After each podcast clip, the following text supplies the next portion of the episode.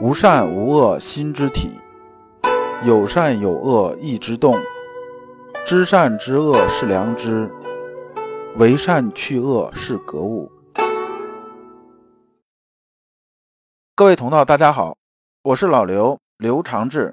您现在在收听的是由老刘播讲的《传习录》通俗讲解。老刘说心学，带您领悟心学入世的智慧。各位同道，大家好。今天我们继续讲解《传习录》，今天的题目是“当生则生，当死则死”。对应的《传习录》章节是幺六九上。那么呢，我们这一讲啊，还是带着问题来听。问题有两个：一，我们身体很疲惫的时候，是否该继续坚持下去？我们经常做一件事情，觉得自己很累啊，然后我们经常会比较犹豫啊。我这么累，我是休息一会儿呢，还是接着干？是接着干呢，还是休息一会儿？这是一个问题啊。那么第二呢？当生则生，当死则死，究竟该怎么理解？就说呢，我们儒家来讲，生死啊这个东西啊，我们怎么决定自己的立场？那么我们看《传习录》原文，来书又云：“诗云，为学终身只是一事，无论有事无事，只是这一件。”若说宁不了事，不可不加培养，却是分为两事也。欧阳崇一啊，给先生来这封信呢，又开始引用啊，先生说过的话，说先生以前说过啊，我们为学这件事情啊，终生就是一件事儿，什么事儿呢？就是治良知这么一件事儿。那么有事儿没事儿呢，都是这么一件事儿。若说啊，没事儿的时候怎么样，有事儿的时候怎么样，就分成两件事儿了。但是啊，我现在碰着这么一个问题呀，我们发现呢，欧阳崇一先生问的问题啊，基本上是什么呢？我们都碰见过这种事儿。你比如说啊，我现在想做一件事儿，是不是啊？我觉着这是符合良知的一件事儿，但是呢，我就觉着，哎，好像很累啊，好像很累啊。比如说你回家上楼，碰着一个老大爷扛着一半袋子米往上上。上完之后呢，你说你，哎，你觉得你帮吧？说我这一天呢也干了一天活，我是累的，我实在是，我这上床估计都得扯着猫尾巴上了，我实在是没力气。那如果不帮呢，是这么大岁数啊，这个拿着米啊，我又觉得心里头于心不忍。那我是该帮呢，还是不该帮呢？这是一个问题啊。那么我们有时候也是这样，比如说我们今天啊想好了说今天，哎，我一定要读读什么什么什么书啊。但是我头一天呢是这个晚上有事儿没睡好，今天我起来是一点精神都没有啊！我不读呢，我又觉得昨天我下了决心了，说这个我今天一定要读多少多少，这觉着好像是不太符合我们这个良知之道啊，是能不能对得起心里的良知啊？但是要读呢，我实在是眼皮打架，我没精神呢，那我怎么办呢？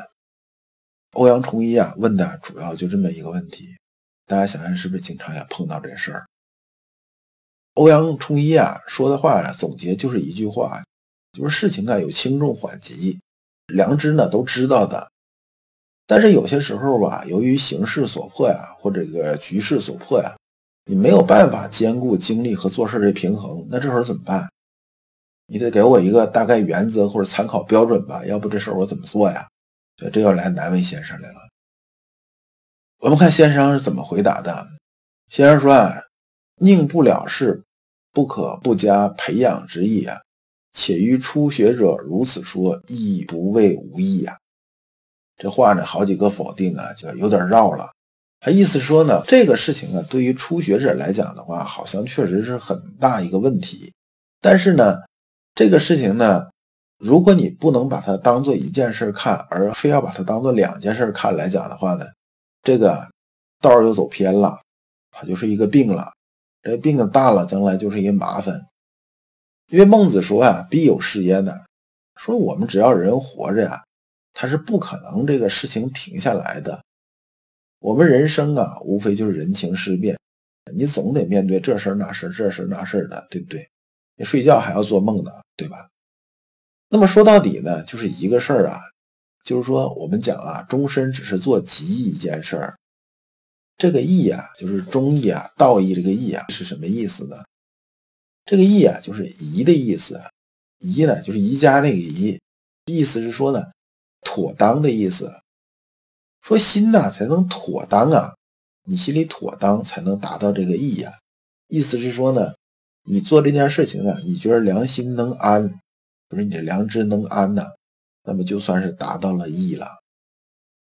所以啊，就治良知这事儿来讲的话呢，实际上我的评价标准在哪儿呢？在我们心里边的。我们这个天理啊，这落在我们心之本体上，这个良知说这个事情可以不可以？就像我们呐刚才说那两个例子一样，一个是什么呢？一个就是说咱们碰着这个老大爷背着米这事儿啊，是搭把手还是不搭把手？这东西其实就看你自己，他没有绝对的对错。你觉得什么呢？你觉得这个事情啊，我好像还行，我这体力咬咬牙，我还能帮他弄上去，是可以。呃，然后弄完之后，虽然我比较累啊，但是我觉得晚上能睡安稳觉，那你帮他一下。那你如果觉得什么呢？觉着我现在不行，这个米啊，估计得有小百斤啊，我是背进去之后，我十有八九我估计得吐血啊，这事儿啊，您就甭做了。因为我们以前一直说过。治良知啊，不是说缺心眼儿，这是两回事儿。我们叫量力而行。我们呢有一百斤的力气啊，我们就干一百斤的事儿。那么呢，我尽全力了。那你能扛一百斤，你偏偏说，哎呀不行，我要帮他。那你帮他扛一百五十斤，好吗？直接把你自己压趴下了。你这个啊，就不是治良知了。你这是什么呢？你这叫没脑子，这是两回事儿。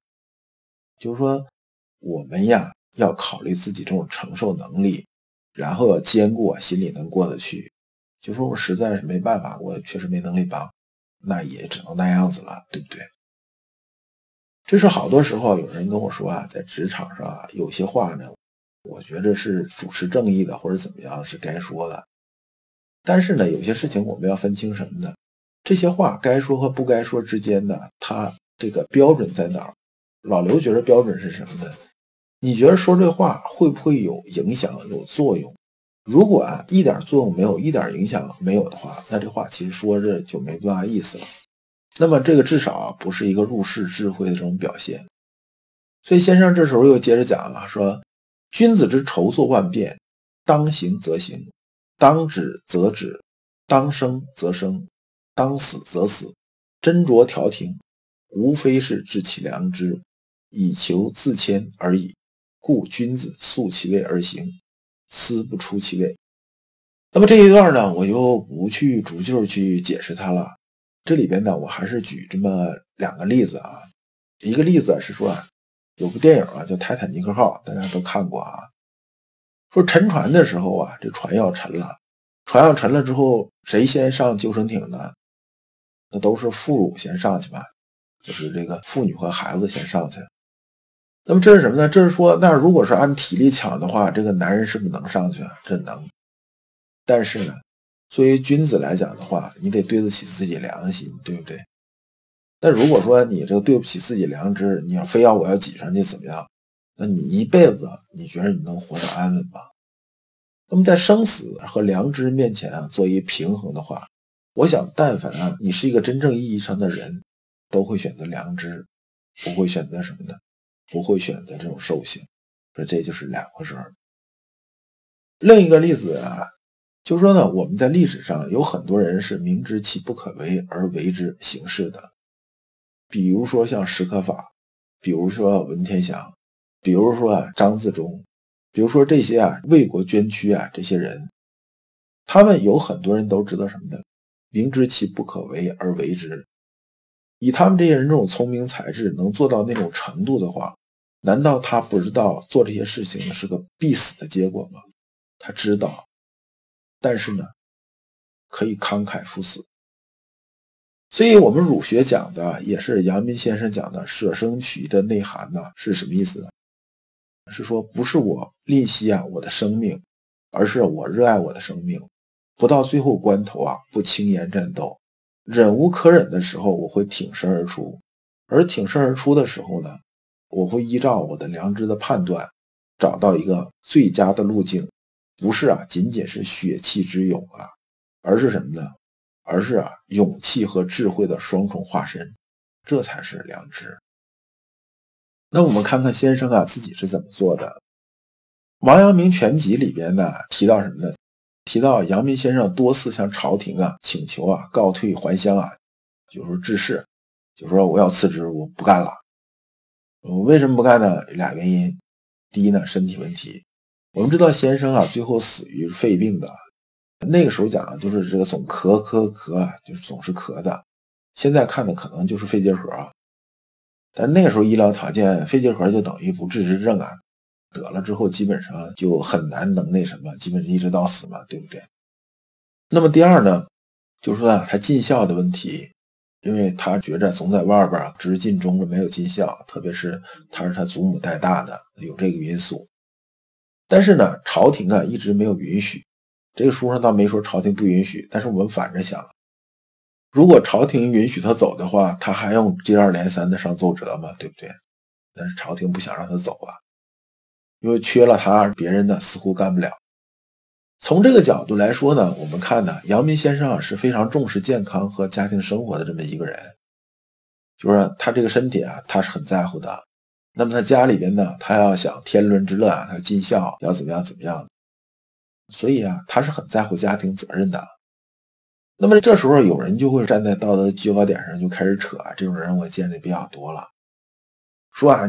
既然你王阳明你说了，当生则生，当死则死了，那么现在国家需要你效力的时候，你现在你要辞职，你干嘛去？你几个意思？你这不说了不干，干了不说嘛？你这不是怎么样怎么样怎么样？反正打帽子就开始猛扣。但是我们实际上从具体情况来分析呀，是这样子的。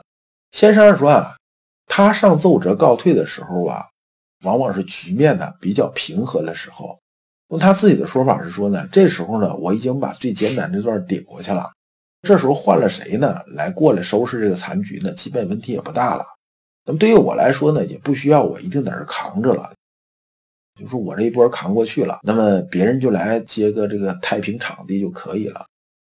那么我现在身体又不是很好，在一个家里边的还有事情啊，留在这边来说的话呢，也不一定对国家有太多补益。那我走了呢，对国事也没有损失。那么从这两个角度来说呢，我觉着我现在是有权利啊，要求辞职的。所以这也是一个比较合适、比较妥当这种事情。你看，杨明先生考虑的是什么呢？我现在走没有伤害自己，对不对？但是我也没有伤害别人。就说呢，他心里头是考虑的良知啊。是考虑心存天下，也心存自己的，是个平衡的状态，不是说啊，像那个墨子讲那个，完全是说我呢就不算什么了，反正我是兼爱所有人，怎么样怎么样，不是这样的。先生这样考虑啊，才是真正啊符合我们儒家入世之道的。那么作为对比来讲啊，你看当平定宁王之乱的时候啊，当时阳明先生是什么呢？阳明先生那时候啊，他只是一个巡抚啊。然后呢，叛乱的地方是不归他管的，不是他管辖范畴的。那个时候啊，先生手里头啊没有什么正规部队啊，他不是领兵的将军呢，他没有部队啊。如果从自个儿利益出发来讲的话嘛，这账啊就没法算。为啥没法算呢？你想，你手里头连个兵也没有，得现招兵，然后又去打仗，打仗又是一个很未知的事情，谁也不能说是打仗一定赢，对不对？如果打赢了的话，这种概率有多大呢？我觉得其实概率不是很大。那么如果打输了的话，那这风险就太大了，搞不好这命都没了。如果先生啊躲了的话呢，那朝廷追究责任能不能追究到他头上呢？我估计百分之百是追究不到他头上的，跟他一毛钱关系没有。既然是这样一个情况，先生呢还是挺身而出啊，因为先生认为啊，从良知角度来说呢。这事情必须去做，救民于水火呀！这就是啊，他对“当生则生，当死则死”的注解。我们把两件事情对比一下，就知道先生是什么样一个态度。所以啊，这个叫“自反而缩，随万千人无往矣”，这是孟子讲的。就是说呢，我觉得这个事情是符合道义的。那么呢，无论有多大的艰险，就算是刀山火海啊，我所不避。就是取义成仁，这也就是刚才咱们讲那个史可法呀、文天祥啊这类人做的事情，这个才是真正的浩然正气充盈于体内，顶天立地。当然啊，对于阳明先生来讲啊，他这个知行合一啊是搞得很彻底的。他的勇气绝不会是一种啊盲目的血气之勇啊，因为有良知在指引他，他就知道啊怎么做能做好，能够怎么样才能达到我想达到这种目的，能做到良知，能做到致良知。如果你不知道如何进入心学殿堂，如果你在为人处事时经常左右为难，如果你在入世践行时经常茫然无措，那么你可以加老刘的微信。老刘的微信是老刘说心学的首字母加三个六。老刘为你答疑解惑，带你趟过晦涩的暗河，到达智慧的彼岸。那么这一讲啊，我们就讲完了。下一讲我们讲为什么坚持做事会疲惫不堪。感谢诸君。